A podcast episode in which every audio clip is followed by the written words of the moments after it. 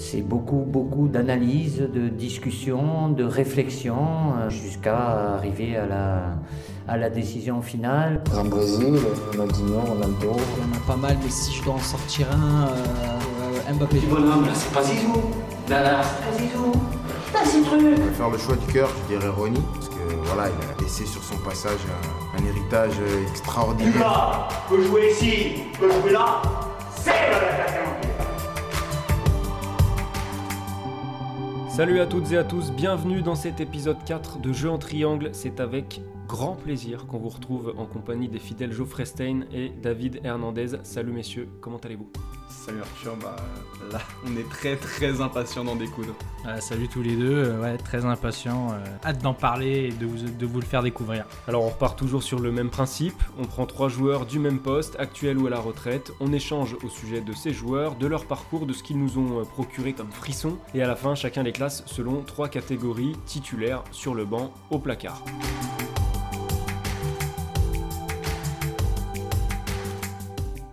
On vous rappelle qu'on est dispo sur toutes les plateformes, abonnez-vous, euh, mettez-nous 5 étoiles et partagez ce qu'on fait, ça nous aidera beaucoup. Allez, on rentre dans notre sujet du jour, on a parlé euh, gardien de but la dernière fois, on va avancer un tout petit peu sur la pelouse et s'intéresser à trois milieux de terrain, pas n'importe lesquels. On parle de trois joueurs euh, qui ont participé à la, à la révolution de leur poste et des attentes autour des milieux modernes de trois dépositaires du jeu aux positions reculées, de trois cerveaux sûrs et en dehors des terrains puisqu'ils sont tous devenus entraîneurs. C'est parti pour un épisode autour d'Andrea Pirlo, Xabi Alonso et Xavi Hernandez.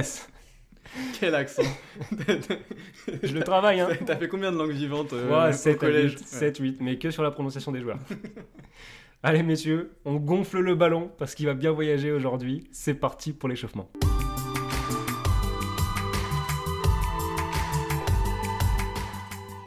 David, tu veux te lancer euh, ou Geoffrey, peu importe, comme vous voulez. Je, je peux me lancer pour, euh, pour cet échauffement. Euh, bah pour, euh, pour entamer avec Andrea Pirlo, comme tu le dis si bien, j'essaye aussi de, de, de parler l'italien, mais voilà, je le fais pas aussi bien que toi, Arthur, je suis désolé. Arturo. Et euh, bah, les, les souvenirs que j'ai de, de Pirlo, ils vont être très liés à la sélection italienne, euh, quand j'y pense naturellement. Et donc, du coup, il y a deux souvenirs qui me viennent. C'est sa Panenka contre l'Angleterre à, à l'Euro 2012, parce qu'il y a la sérénité, la classe, elle est réalisée à la perfection, techniquement. C'est vraiment la Panenka dans les règles de l'art, le ballon qui retombe juste derrière la ligne de but, c'est parfait. Et il y a un deuxième geste qui me vient, c'est euh, le but de Grosso contre l'Allemagne en demi-finale de la Coupe du Monde 2006. C'est Pirlo qui fait la passe. En fait, c'est une passe de 5 mètres un peu anodine, mais il lui met juste dans le bon tempo, le bon dosage, pour que Grosso, qui n'est pas le meilleur joueur de ballon de tous les temps, puisse enrouler une frappe pied gauche dans le petit filet opposé. Pour moi, en fait, c'est tout Pirlo, c'est avec, fait avec une délicatesse absolue. Et euh, voilà, je trouve ça magnifique. C'est un, c'est un tout petit geste, mais ça dit tout de, de ce qu'est Pirlo.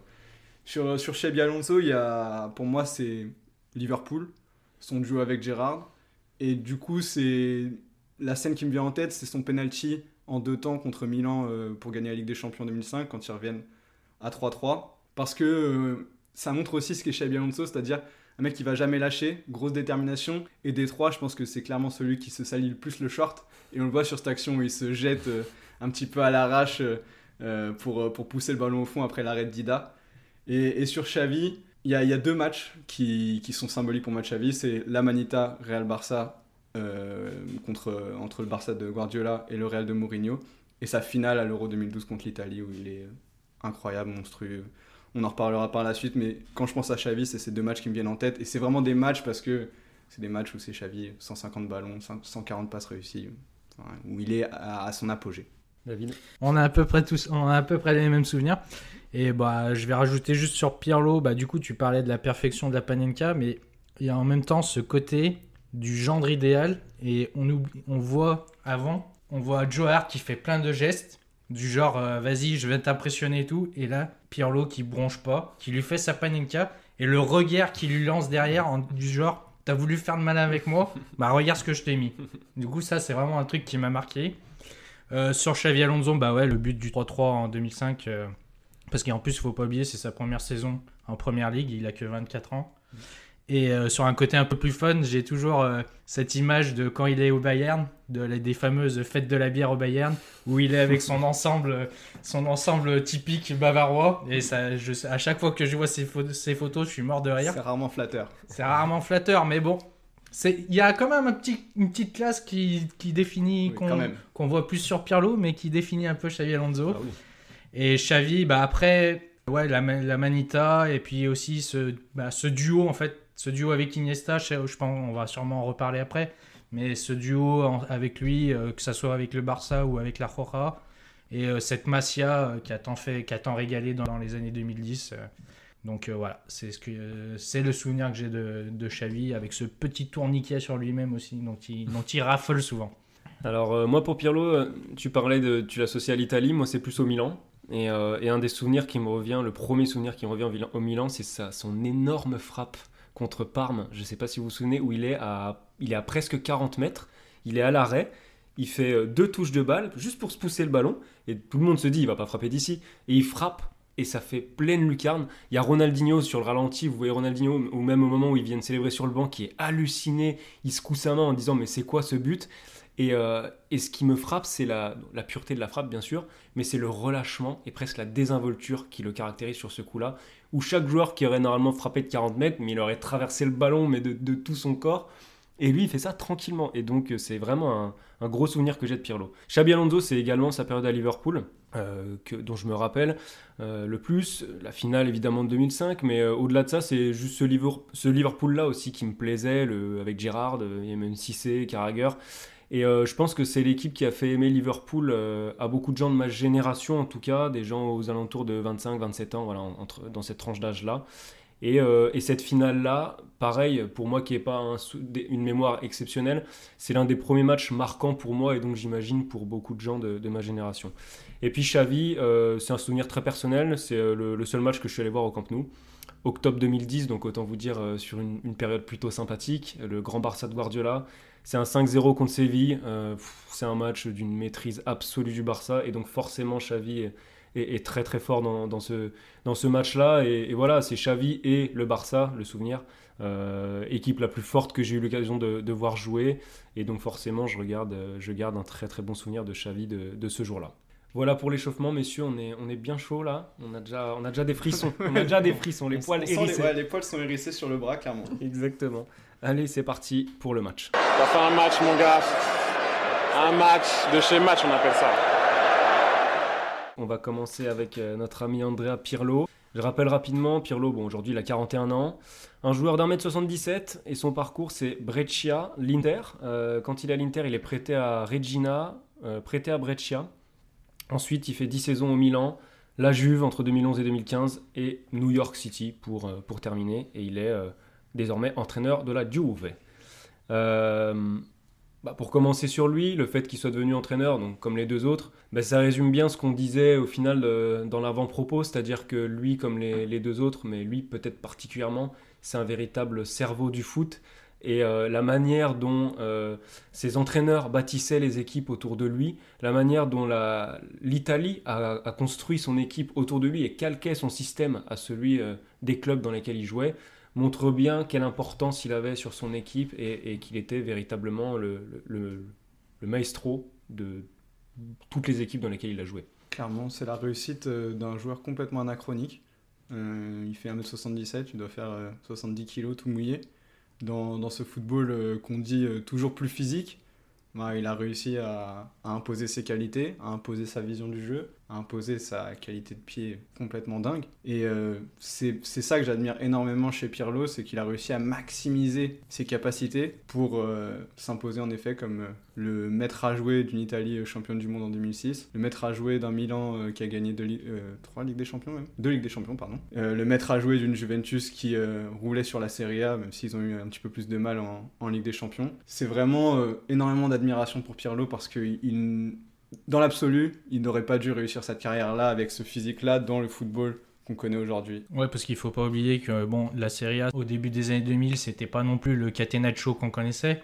Mais euh, a, commencé sa carrière en tant que meneur du jeu. Entre les trois, c'est vraiment, pour moi, c'est vraiment celui qui a révolutionné ce, poste de numéro 6. Du coup, euh, euh, quand il est retourné à Breccia, c'est à ce moment-là qu'il évoluait avec Roberto Baggio. Du coup, Roberto Baggio était passé numéro 10, le poste de Pirlo. Et son entraîneur a donc décidé de le reculer en numéro 6 dans, un, dans une sorte de, de 4-4-2 en losange, en étant du coup le le regista, comme, comme ils appellent ça en Italie.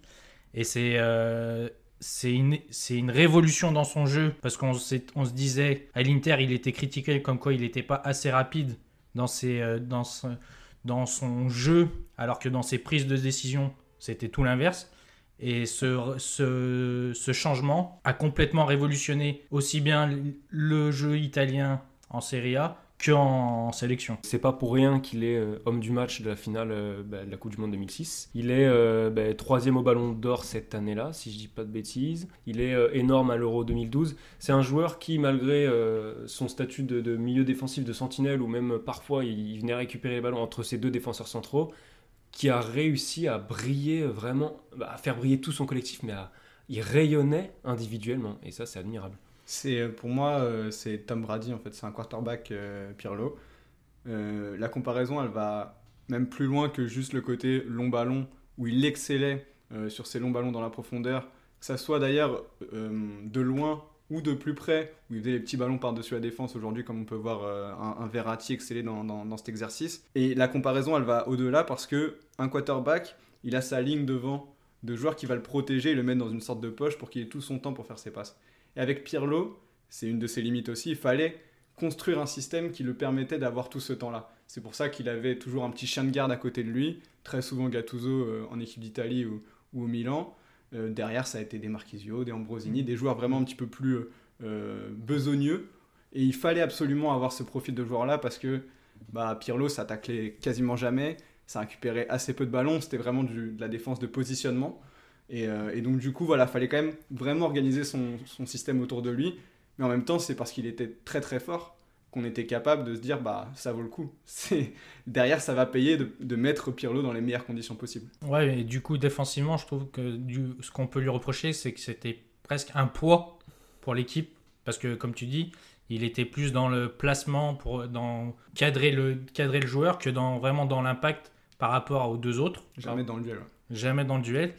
Et quand tu parlais euh, pendant l'échauffement, Arthur, de, que c'était celui du Milan, le Pirlo du Milan qui t'avait le plus marqué, bah finalement, moi je trouve que c'est plus celui de la Juve, alors qu'il y a passé peu de, moitié moins de temps. Mais le 3-5-2 d'Antonio Conte, c'était le système parfait pour lui.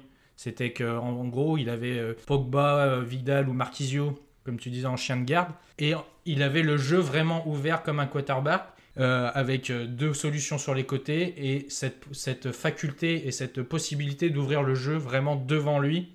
Alors qu'au Milan, il était plus dans un espèce de 4-4-2 hybride en losange avec euh, Kaka en espèce de 10 mais qui se balade un peu partout. Et en fait, il venait chercher le ballon entre ses centraux, mais plus pour jouer sur Kaka, qui était vraiment le, le dépositaire du jeu milanais, alors qu'à la Juve, c'était vraiment Pirlo pour moi. Moi, ce que j'aime dans son passage à la Juve, euh, bah, c'est le fait qu'il l'ait réussi déjà. Parce que faut pas oublier que quand il part du Milan, sa dernière saison, elle est mis, il est mis de côté par Allegri, en fait, qui lui fait comprendre, en gros, qu'il croit plus trop en lui. Et euh, euh, en gros, tu as un petit côté Pirlo, il a tout juste 30 ou 31 ans à cette époque-là. Il y a un petit côté Pirlo, il est déjà vraiment sur le déclin. c'est un joueur, est-ce qu'il est encore vraiment fait pour le très haut niveau? Et en fait, il arrive à s'imposer à la Juve derrière, à prouver à gagner des, titres euh, en Serie A. Et, ça, c'est intéressant. Mais le fait qu'on dise aussitôt de lui qu'il avait peut-être atteint des limites euh, physiques, etc., bah voilà, ça, ça, ça vient peut-être mettre en lumière l'une de ses limites, qui est effectivement le manque d'impact physique et peut-être euh, une certaine une certaine usure qu'on a pu voir un peu plus rapidement que les deux autres. Ouais, c'est aussi pour ça, je pense qu'il a fait l'intégralité de sa carrière en Italie. C'était assez difficile de l'imaginer dans un autre championnat, éventuellement l'Espagne, euh, mais je pense qu'il aurait énormément souffert euh, s'il avait été dans l'intensité de la Première Ligue euh, ou dans le jeu un peu ping-pong de la Bundesliga ou dans le jeu assez physique de la Ligue 1. donc je pense que Pirlo était vraiment à son aise dans le championnat italien Et, et s'il a pu réussir cette carrière, c'est parce que euh, il était capable aussi d'être un excellent joueur de coup de pied arrêté. On parlait de la Coupe du Monde 2006, c'est lui le passeur décisif sur le corner euh, pour, pour Materazzi. Coup franc direct, corner et forcément les coups francs directs. Et ce qui m'impressionne quand tu regardes des compiles de Pirlo sur les coups francs, c'est la diversité de ses frappes de balle. Il va être autant capable de te mettre un coup franc juste à l'entrée de la surface, petit enroulé, des fois même sous le mur, dans la lulu, et, par, et, il est capable aussi de te mettre une frappe tendue de 35 mètres, et comme tu disais tout à l'heure, quasiment sans élan, en donnant l'impression de ne pas forcer du tout, pied tendu. Vraiment, la variété de ses coups francs est impressionnante. Et ses stats, euh, voilà, il a 45, euh, si je dis pas de bêtises, en carrière. Je crois que c'est, il a égalité en Serie A avec Mihailovic. Euh, voilà, ça classe, ça classe le bonhomme, quoi. C'est un mec qui arrivait décisif sur des coups francs que tu pouvais concéder à 40 mètres. C'est juste fou de dire ça. Il pouvait enrouler comme Beckham et le fouetter comme Juninho ou Ronaldo. Et ça, euh, c'est vrai que c'est très fort. Et dans, dans son style et dans ce qu'il dégageait, moi je trouve que parmi les trois, c'était le plus, le plus beau à avoir joué en fait. Vraiment, c'est la classe. euh, ah, je veux pas tomber dans les clichés, dans les clichés mais c'est presque la classe à l'italienne. C'est et puis même ce visage fermé, cette barbe, les cheveux en arrière, c'est franchement, c'est Pirlo, c'est une icône quoi. C'est- Et ça pourrait être une icône de mode aujourd'hui. C'est- Emporio Armani. C'est c'est incroyable. Pour re- rebondir sur euh, ton échauffement, Arthur, euh, Geoffrey, sur cette passe qu'il met pour Grosso, c'est aussi une de ses marques de fabrique. Cette fame- ces fameuses passes perpendiculaires, en fait. Bah, pour ceux qui jouent au foot, ils le savent. Tu places ton corps dans la, dans la direction où tu vas faire ta passe. Et lui, il avait toujours cette faculté à cacher ses passes ouais. et à faire ses passes en perpendiculaire euh, entre les espaces. Parmi les trois, c'est celui qui avait le jeu le plus à risque dans les passes, parce qu'il tentait des passes un peu improbables, mais dans le cœur du jeu. Alors qu'on verra que, bah, par exemple, Xavi, c'était des passes à risque, il voyait des choses avant les autres, mais plus, plus près de la zone de vérité. Et, euh, et du coup, ça montre cette confiance en soi qu'il avait, un peu aussi cette nonchalance, parce que euh, quand même, quand tu regardes, Xavi- quand tu regardes Pirlo, tu as un peu l'impression qu'il est sur le terrain, mais qu'il va tout au même rythme, faut pas trop le bousculer ni quoi que ce soit. Donc, euh, et tout ça, tout ce bagage technique avec cette protection de balle, il avait aussi, euh, quand je me suis refait des compiles, euh, il avait cette capacité à se à, dès qu'il était sous pression et qu'on lui venait lui mettre un peu plus de, un peu plus d'impact, d'avoir l'intelligence de se mettre entre le ballon et son, et son adversaire, comme, euh, comme au basket où on fait où tu te mets et tu fais un écran et à jouer derrière parce qu'il savait qu'en fait ses qualités physiques ne lui permettaient pas de, de pouvoir tenir de pouvoir tenir le contact.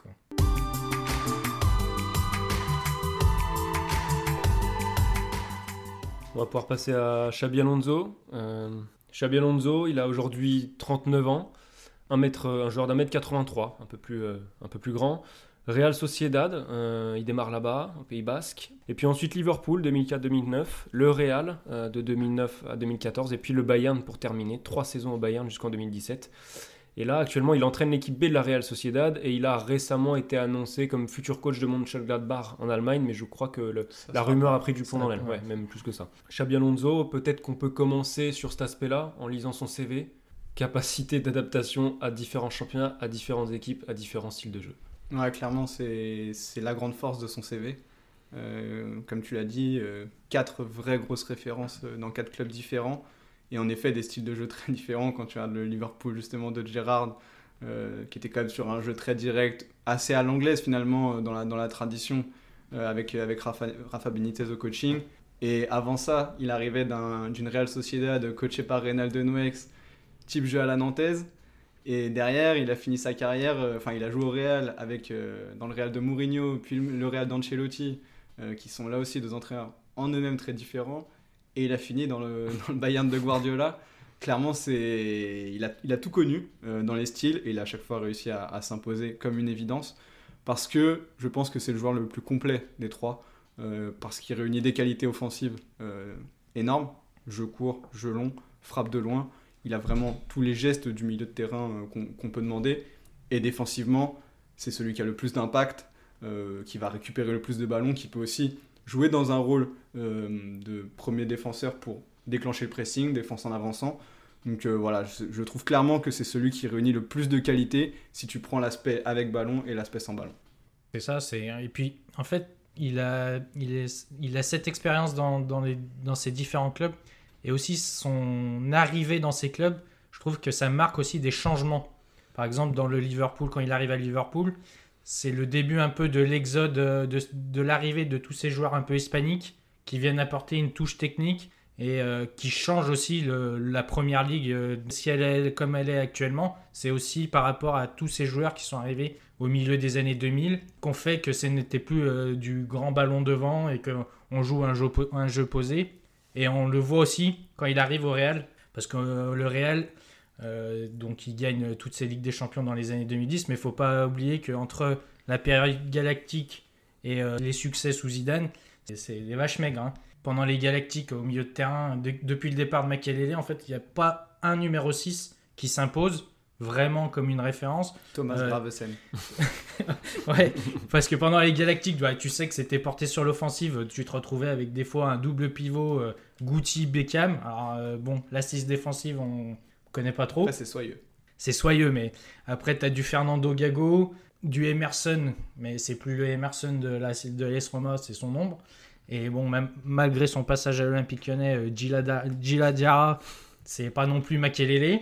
Et en arrivant au Real, Xavi Alonso a réapporté cette assise défensive qui manquait, sur laquelle Mourinho s'est s'est- s'est mis dessus, Ancelotti, après du coup Zidane il part, mais ça a ramené cette expérience et cette, euh, cette expérience de la première ligue lui a forgé un peu ce côté rugueux qui ensuite a été la marque de fabrique un peu de ce Real du début des années 2010. Moi, il y a quelque chose qui m'a marqué quand je me suis refait un peu des compiles de Xabi Alonso. Là. Euh, on parlait de la qualité de pied, évidemment, de Pirlo. Euh, on parlait du jeu long. il y a un autre aspect, c'est le jeu très long. C'est-à-dire que Xabi Alonso, pour faire des transversales de 50 mètres, je trouve qu'il était exceptionnel. C'est-à-dire que tu as une, une collection de, transversales où il traverse le terrain et pied droit, pied gauche. Et ça, je trouve ça exceptionnel, ce qui en faisait aussi un bon tireur de coups de pied arrêtés. Il a marqué quelques coups francs, pas autant que Pirlo, loin de là. Un bon tireur de penalty et un, bon frappeur. Euh, Il y a pas mal de, de- de fois à Liverpool où un peu à la Gérard, euh, ça traîne aux abords de la surface, il y a un ballon qui revient et il avait cette capacité à rentrer dans le ballon, le traverser et, euh, et donc ça en faisait un- une très belle qualité de pied et des deux pieds. Je, la limite que je mettrais sur euh, le jeu long de Xabi Alonso par rapport à celui de Pirlo, c'est que c'était un jeu long peut-être un peu plus latéral et c'était plus un jeu long de zone qu'un jeu long de passe décisive. Enfin, où il va mettre vraiment le, le mec dans la course parfaitement pour qu'il puisse juste avoir à faire son contrôle et se retrouver face au gardien. Xabi Alonso, c'était en effet un très bon joueur Pour renverser le jeu. pour re- exactement pour renverser le jeu. Tu lui mettais le ballon face au jeu à 30-35 mètres de son but. En effet, il pouvait te l'envoyer euh, coin opposé, pied gauche, pied droit, sans problème. D'ailleurs, je trouve que Pirlo est, est assez euh, fort aussi, pied gauche, pied droit. Il n'est pas embêté sur, sur le jeu long là-dessus. Mais je trouve qu'en effet, c'est un, un jeu long un petit peu plus euh, latéral et pour orienter le jeu. Pirlo peut avoir un jeu long un peu plus décisif, je trouve, que, que Xabi Alonso. Peut-être que les passes de Xabi Alonso, c'était celles qui amorçaient le changement de rythme, on va Exactement. dire, alors que Pirlo pouvait terminer, être, être dans la dernière passe au final, et ça se retrouve dans les statistiques, hein, où Xabi Alonso, c'est 66 passes décisives euh, en carrière, Andrea Pirlo, c'est euh, 119 passes décisives, enfin, on est à peu près autour de ces standards-là, donc ça se retrouve, euh, ça se retrouve là. Peut-être aussi ce qu'on peut lui reprocher, surtout, peut-être pas à Liverpool, mais surtout au moment où il arrive au Real et ensuite au Bayern, c'est cette, euh, cette- ce rôle peut-être un peu trop unidimensionnel où il, où il reste vraiment comme une sentinelle. Il y a moins de projection sur, vers l'avant, comme on voyait à la fin à Liverpool quand il jouait en double pivot avec Mascherano. C'était lui qui était plus offensif que Mascherano. Et quand il arrivait au Real et au Bayern, et ben, il joue avec des joueurs qui sont plus offensifs que lui et du coup il reste cantonné à sa, à sa position et ça se retrouve au final dans, dans ses statistiques de fin. C'est que en fait, ouais, comme tu disais, il est au départ pour enclencher le, le jeu renversé de l'autre côté, mais moins dans la zone de vérité. Ouais, je suis à moitié d'accord parce que par exemple, ce qu'on pouvait voir avec l'Espagne, où, euh, où il était dans un milieu à 3 avec Xavi Busquets euh, sur euh, la période de Coupe du Monde 2010, Euro 2012, là il jouait un peu plus haut, même si c'était lui qui avait plus tendance à se mettre à côté de Busquets et du coup à laisser un peu plus de liberté d'action à, à Xavi. Mais du coup, on, on pouvait quand même revoir ce Xabi Alonso un petit peu plus offensif. Je pense que dans ces clubs, au Bayern, je pense que le poids des années commençait vraiment à peser et donc du coup, en effet, il s'est mis dans une situation où il était un peu plus pirlesque et a- il avait besoin d'un peu plus de temps et euh, d'être un peu plus protégé. Je trouve que sur la période réelle, c'est un peu moins vrai et en fait, je pense qu'il a surtout été utilisé pour ça parce que le Real n'avait pas trop le choix et qu'ils avaient des joueurs pour faire cette espèce de piston, des joueurs à la Sami Khedira par exemple, qui étaient vraiment dans cette capacité de projection et qui n'avaient pas la même, euh, euh, capacité à être à la base du jeu. Voilà, je pense que sur Xabi Alonso, c'est plus une question de circonstances que, que d'évolution profonde euh, du personnage. Oui, parce que si tu prends à l'échelle de sa carrière, au final, euh, tu, si tu as le tableau d'ensemble, c'est un joueur capable d'être point de basse, relayeur, double pivot. Même quand il était dans un double pivot, parfois c'était Mascherano à côté de lui, parfois c'était Gérard, donc c'est pas le même rôle. Euh, parfois il avait Kedira à côté de lui, euh, avec Ozil devant. Euh, au Bayern, euh, tu il pouvait être devant Vidal, aux côtés d'Alcantara. Tu as aussi parlé de l'exemple avec la Roja. Euh, donc c'est vrai qu'à ce niveau-là, moi je, trouve que c'est un, maître d'adaptation aux différents championnats, aux différentes équipes et aux différents postes. Dernier point, je ne sais pas si vous en aviez d'autres vous, que je voulais évoquer au sujet de Xabi Alonso, c'est dans l'imaginaire et, euh, et- et- et ce qu'on retient de lui. Euh, pour des personnes qui, qui, on va dire, regardent un peu plus de foot parce que c'est notre métier, euh, ça fait partie des références, mais si tu demandes à un observateur plus lambda du football, sans nous mettre, sans nous prendre pour des experts, loin de là, euh, Alonso, c'est certainement pas le nom qui te viendra en, premier si tu demandes quel est le milieu de terrain de légende pour toi. Les gens vont plus facilement te dire Pirlo et Xavi que Xabi Alonso. Je pense que c'est lié au fait qu'il n'est pas associé à une grande épopée d'un club. Voilà, on parle du Liverpool de 2005, c'est le Liverpool de Gerrard. Par contre, l'Italie 2006, c'est pas que l'Italie de Pirlo, c'est l'Italie de Buffon, c'est l'Italie de Cannavaro. Mais ce Pirlo, il vient euh, finalement en deux ou en trois quand tu parles de cette Italie championne du monde. Xabi Alonso, c'est vrai que ça a jamais été l'homme de base d'une équipe, à part peut-être dans cette Sociedad de De Nuex. Mais là, fallait vraiment être un hipster du foot au début des années 2000 pour suivre la Sociedad de De Nuex au quotidien. Il souffre aussi du fait qu'en équipe d'Espagne, il se retrouvait au milieu de tous ces Barcelonais. Donc il était hyper fort pour arriver à s'intégrer dans ce système Barça comme s'il jouait toute l'année avec eux. Mais au final, tu retenais pas ce que faisait Xabi Alonso, tu retenais ce que faisait Iniesta, ce que faisait Xavi à côté de lui. Pourtant, sans Xavi Alonso, peut-être que les deux n'auraient pas eu l'influence qu'ils ont. Mais oui, je comprends ce que tu veux dire dans le fait qu'il est peut-être pas reconnu non plus à sa juste valeur euh, quand, quand dans, dans le con- l'inconscient des gens. Quoi. Alors qu'il a, il s'est imposé dans trois des plus grands clubs du monde quand même, et qu'il a fait de très belles choses avec la Real Sociedad, qui termine deuxième du championnat d'Espagne avec lui euh, et des, et des. Donc Oui, ça, c'est quand même un, un petit plus qu'il a aussi d'avoir fait quelque chose de très fort avec une équipe a priori euh, moins, moins importante. Oui, et puis quand tu regardes le palmarès, il a rien à envier euh, Oui. aux deux autres non plus. Donc, euh, Parce que c'est vrai qu'on n'a pas évoqué le, le palmarès, hein, mais c'est des joueurs qui ont tous au moins une Ligue des Champions, enfin qui ont tous plusieurs li- Ligues des Champions. Euh, ils ont tous euh, une Coupe du Monde. Il y en a qui ont un, un- un ou deux euros au milieu aussi. Donc euh, c'est des palmarès monstrueux dont, dont ça nous prendrait 20 minutes de refaire le détail. Ouais.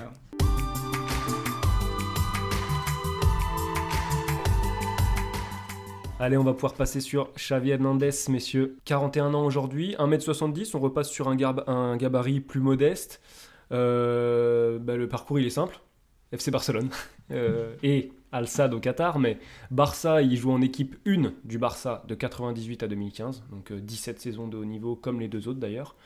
Euh, et donc il est aujourd'hui euh, entraîneur du club euh, d'Al Sadd dans lequel il a terminé, et plus ou moins associé euh, au poste d'entraîneur du Barça à, à court moyen terme, on va dire. Qui veut se lancer sur Xavi Pouah, que dire sur Xavi euh, On est parti pour une demi-heure de monologue, les amis. Non, je vais Sachez non, que c'est David Hernandez qui parle de Xavi Hernandez. Non, mais quand on dit Xavi, euh, c'est comme on- quand on dit Messi, c'est que c'est forcément euh, relié au Barça.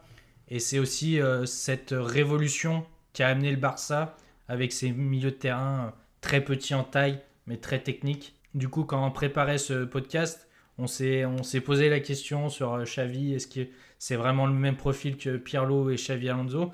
Et je me suis rendu compte qu'en fait, on avait un peu une, fausse image de lui, de milieu relayeur, mais quand on s'attarde vraiment sur les, matchs, le jeu de Xavi se retrouve au final plus proche de Sergio Busquets et que c'est au final sur lui que partent les actions.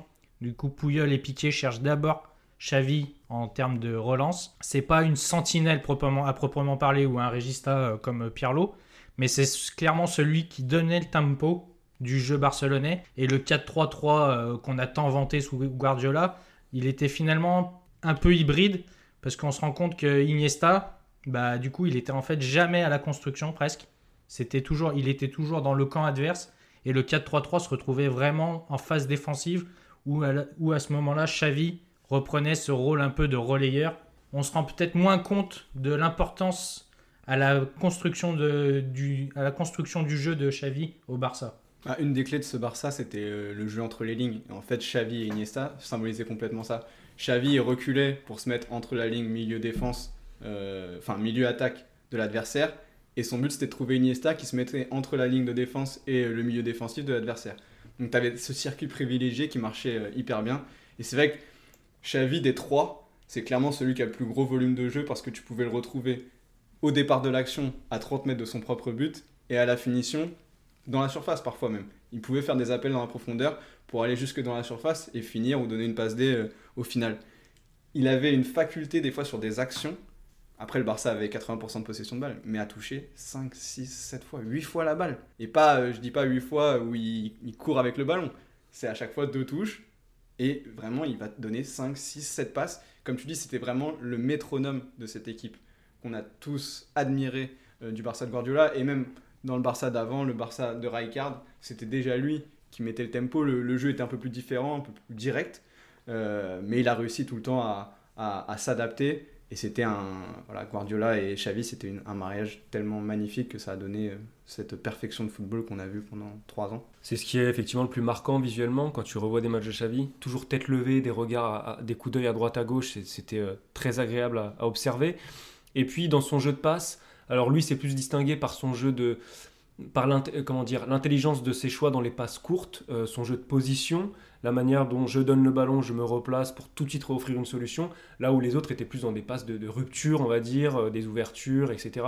Xavi, euh, le jeu en une touche, euh, voilà, le jeu euh, à la barcelonaise, ça en est un, grand représentant, et c'est ce qu'il démarque dans son style plus euh, des deux autres. C'est le maître de la passe euh, qu'on voyait beaucoup au Barça, parce que c'est le Barça a aussi innové euh, avec ses faux ailiers euh, où tu avais euh, un Messi par exemple à droite et un Henry à gauche qui rentraient sur leur pied fort euh, de, de l'extérieur. Et donc du coup, tu avais souvent cette passe de Xavi entre le latéral et le central qui permettait de donner le ballon à Thierry Henry euh, qui se retrouvait directement sur son pied droit pour l'enrouler classique, classique Titi ou à Messi qui se retrouvait directement sur son pied gauche. Cette passe en profondeur dans le timing de l'appel entre le central et le latéral, c'était un truc que Xavi maîtrisait à la perfection.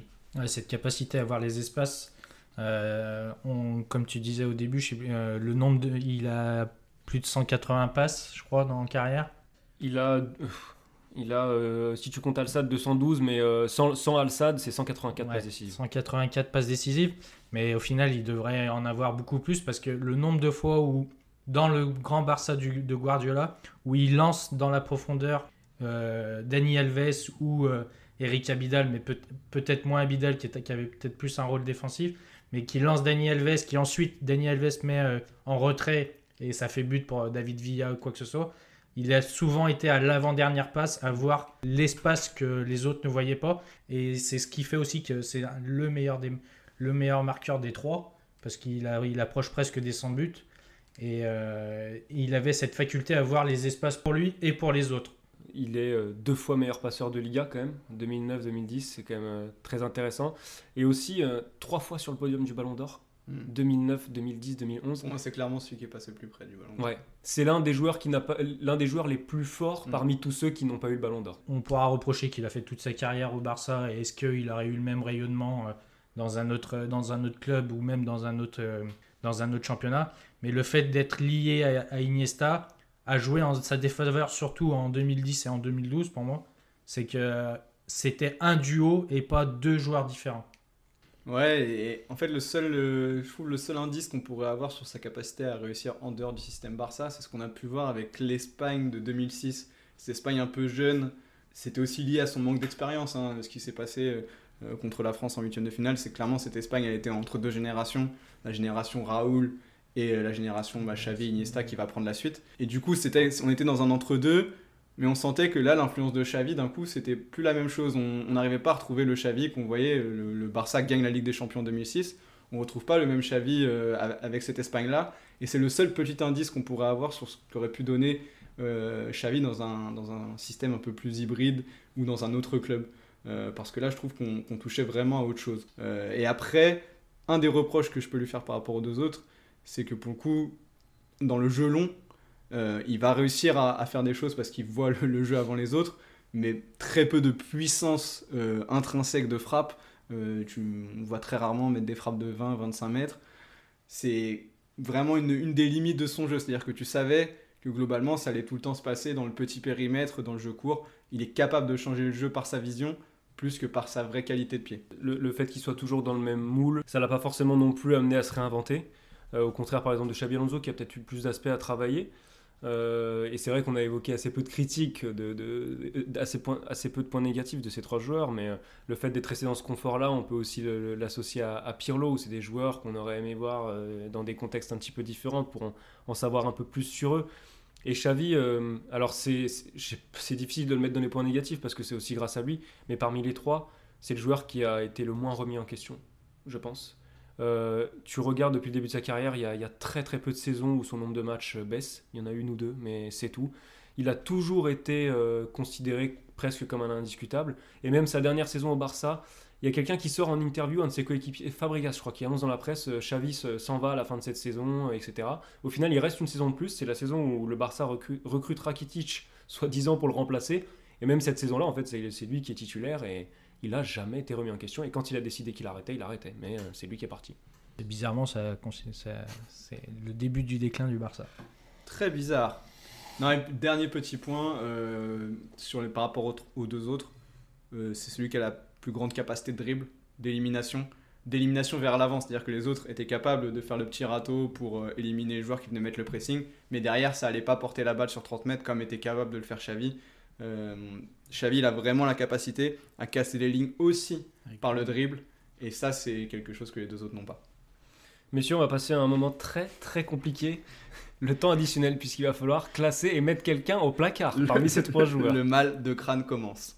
Additionnel, 3 minutes minimum. 3 minutes de bonheur en plus Euh, David, est-ce que tu veux te lancer avec ton classement? Même bah, si j'ai cru deviner qui allait être numéro 1.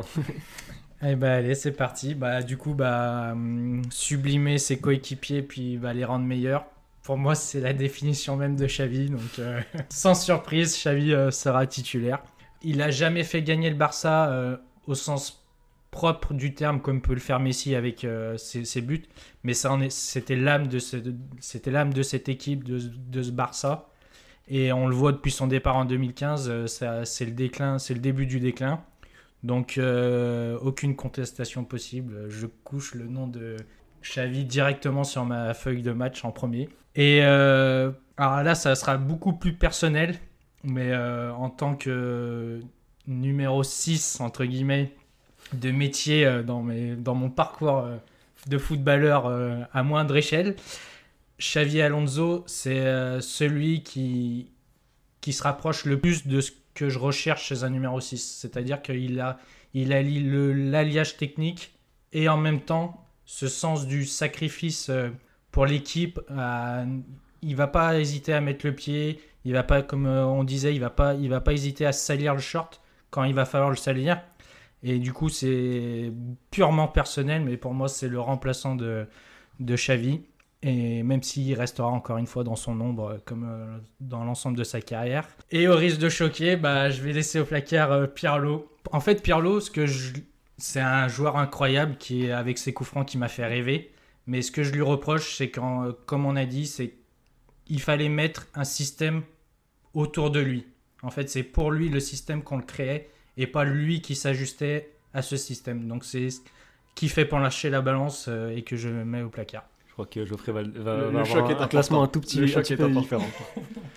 Alors, pour le titulaire, euh, pour moi, en effet, c'est quasiment indiscutable, c'est Xavi. Parce que il réunit beaucoup des qualités des deux autres avec le, le ballon. Peut-être un peu moins de qualité défensive que Xabi Alonso, mais finalement, c'est pas forcément ce que j'attends d'un milieu créateur. Quand tu es au summum de ton, de ton art pendant près de 10 ans, tu gagnes 4 Ligues des Champions, 2 euros, une Coupe du Monde, voilà, en étant le patron à chaque fois de tes équipes, le patron technique, le, niveau de Xavi est tout simplement exceptionnel. Et, euh, et bah, je le prends tous les jours, en effet, c'est sur, euh, autour de lui que je construis mon équipe. Et en remplaçant, je vais quand même mettre le bon Andrea, parce qu'en termes de classe, de, de qualité de pied, si on faisait les équipes autour de lui, c'est pas un hasard, c'est parce qu'on savait qu'en faisant ça, on allait gagner. Si ça n'avait pas marché, je suis d'accord.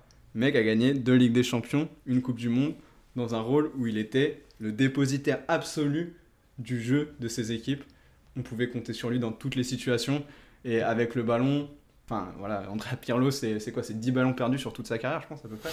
Pas plus. Hein. Donc, euh, non, c'est une garantie euh, absolue.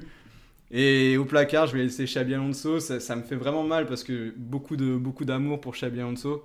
Euh, et en, en vrai, j'ai pas grand chose à lui reprocher euh, parce qu'il il a une capacité à faire tout sur un terrain, y compris défensivement par rapport aux deux autres. Après, peut-être un peu moins, euh, un peu moins leader dans l'âme. Euh, jamais vraiment capitaine de ses équipes, jamais vraiment figure de proue. Et aussi peut-être un peu moins fiable dans son tempérament. Un peu plus, un peu plus volcanique, il pouvait prendre des cartons un peu bêtes. Et du coup, bah, au milieu de terrain, ça, peut coûter cher à certains moments. Je préfère le laisser au placard. Ne t'inquiète pas, Chabi, j'arrive euh, te chercher du placard et je te mets titulaire. Je vais- Là, euh, j'ai- abordé mon classement un petit peu différemment. Et euh, oui, je vais pas vous mentir, Xabi Alonso, il m'a pas fait plus vibrer que Xavi et Pirlo. Et ça me fait mal, ça me fait mal que Pirlo n'arrive pas numéro 1 chez au moins un de nous trois, mais bon. Euh, Xabi Alonso, là, ce que je vais vraiment valoriser, il est peut-être moins sexy que les deux autres dans son jeu, mais c'est la capacité d'adaptation et c'est le fait, je l'ai déjà dit, mais de euh, s'imposer dans trois immenses clubs, euh, dans différents championnats. Et puis, euh, il y a cette touche physique dans son jeu qui en fait le plus complet de tous et qui, à une époque où on demande à un milieu de terrain de savoir tout faire, c'est peut-être celui qui, hum, je vais pas dire qui réunit le plus les qualités du milieu moderne, mais qui a, qui a comme ça plein de petits avantages euh, qui en font un joueur très malléable que tu, peux utiliser à différents postes et de différentes manières. En remplaçant, euh, bah, je, vais, mettre Xavi. Euh, Xavi, parce que ce que je disais tout à l'heure sur le fait qu'il était, qu'il avait jamais été remis en question au Barça, je trouve ça très fort. Sa longévité est incroyable. Très peu de trous dans sa carrière. Et puis, tout simplement, l'élément central d'une des plus grandes équipes de tous les temps. Donc, c'est pas rien. Et puis, euh, pour faire la transition vers mon, vers mon placard, malheureusement, mais il a une telle classe, Pirlo, pour porter les chemises qu'au final, il pourra, il pourra gérer le placard. Mais pour... Xavi, pour moi, Xavi, pour moi, il peut évoluer au, poste de Pirlo, alors que l'inverse n'aurait pas forcément été aussi vrai. Pirlo aurait peut-être pu un petit peu moins s'adapter à un poste plus avancé sur le terrain où il y avait plus de densité. Donc il fallait évidemment choisir un joueur au placard. C'est un maestro, un joueur élégant, le plus élégant des trois à mes yeux. Mais euh, pour rejoindre un petit peu ce que tu disais David, le plus dépendant de ceux qui étaient autour de lui. Donc c'est ce qui a fait un petit peu pencher la balance euh, de mon côté. Voilà, c'était un vrai régal. euh, c'était un vrai régal avec quelques surprises dans ce classement. Ça va faire parler. hein. Euh, évidemment, on- je pense que vous êtes beaucoup à avoir euh, des avis euh, différents, donc n'hésitez pas. euh, c'est tout le but de ce podcast, à nous donner votre classement, vos avis, vos désaccords, à nous en faire, à nous en faire part en commentaire, ou pourquoi pas sur, euh, sur Clubhouse, euh, plateforme sur laquelle on va se retrouver tous les lundis à 21h30 pour vous donner la parole et, euh, et que vous veniez ajouter votre avis à, à ce débat. Merci messieurs, on se retrouve jeudi prochain pour un débat qu'on va essayer de faire aussi Ah, maintenant, ça passionnant. va être compliqué. Ça de- va être dur, on a passé Ouais, la ça barre haute. la barre haute. Donc merci et à, à jeudi prochain. Salut tout Ciao le à monde. tous.